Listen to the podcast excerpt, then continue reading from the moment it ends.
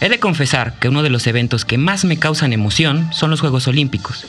Recuerdo que mi papá me contó la anécdota de cuando llegó la antorcha al puerto de Veracruz, justamente el día de su cumpleaños, 6 de octubre de 1968.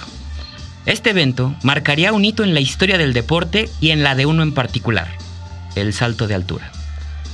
Hola, soy Bruno Renato Flores Hernández del capítulo Cefata UNAM Juriquilla y hoy les platicaré sobre cómo se generó una sinergia entre la ciencia y el deporte para conseguir mejores resultados en una disciplina en particular.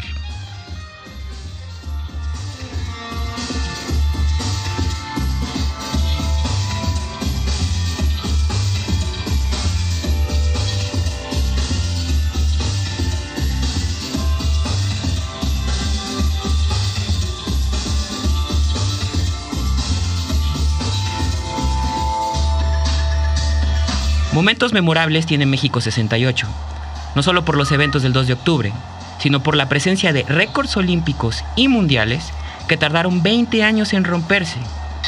Hay un hecho en particular que cambió un deporte para siempre, el salto de altura.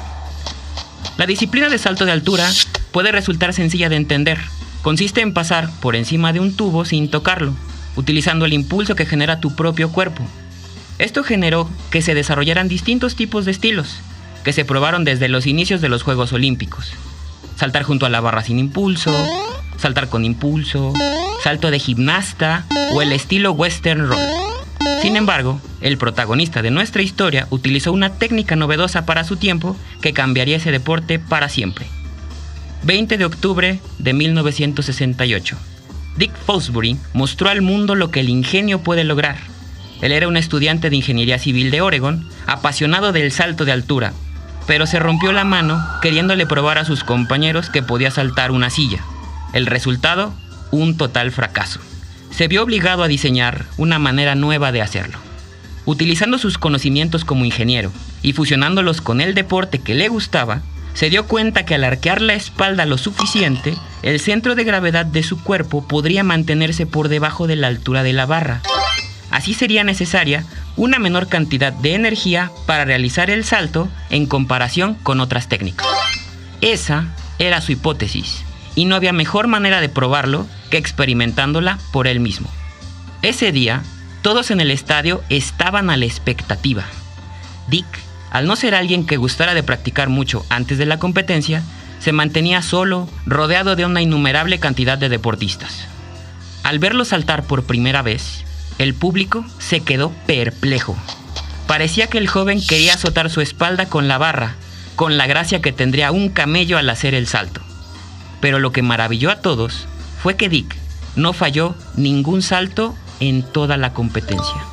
A la altura de 2 metros con 20 centímetros quedaban solo tres hombres. Ed Carters, Valentín Gabrilov y Dick en la contienda lo que garantizaba a Dick una medalla de al menos bronce. Gabrilov no pasó la prueba de 2,22. Dick no lo podía creer. Estaba superando a uno de los mejores ranqueados a nivel mundial.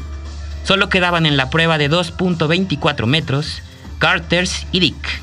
Pero Carters tampoco pudo pasar la prueba. Así que solo quedaba Dick, logrando el salto con el cual se colocaría la medalla de oro. Con todo el carácter que uno puede sacar, Dick dio este salto, no solo ganando la medalla, sino estableciendo un nuevo récord olímpico. Después de los Juegos Olímpicos de México, él ya no se volvió a presentar, pero logró dejar un legado que hasta la fecha se realiza, el salto Fosbury. Actualmente, se cuenta con toda una gama de revistas científicas enfocadas a mejorar el desempeño de los deportistas. Al final, Medio segundo, un centímetro o un respiro pueden hacer la diferencia. ¿En qué otros deportes consideras que se han aplicado la ciencia para mejorarlo? Nos gustaría saber qué piensas. Escríbenos en nuestras redes sociales en Facebook, Twitter e Instagram como Colectivo Motus. Si quieres volver a escuchar esta cápsula, busca el podcast en Colectivo Motus en Spotify. Nos escuchamos en la siguiente.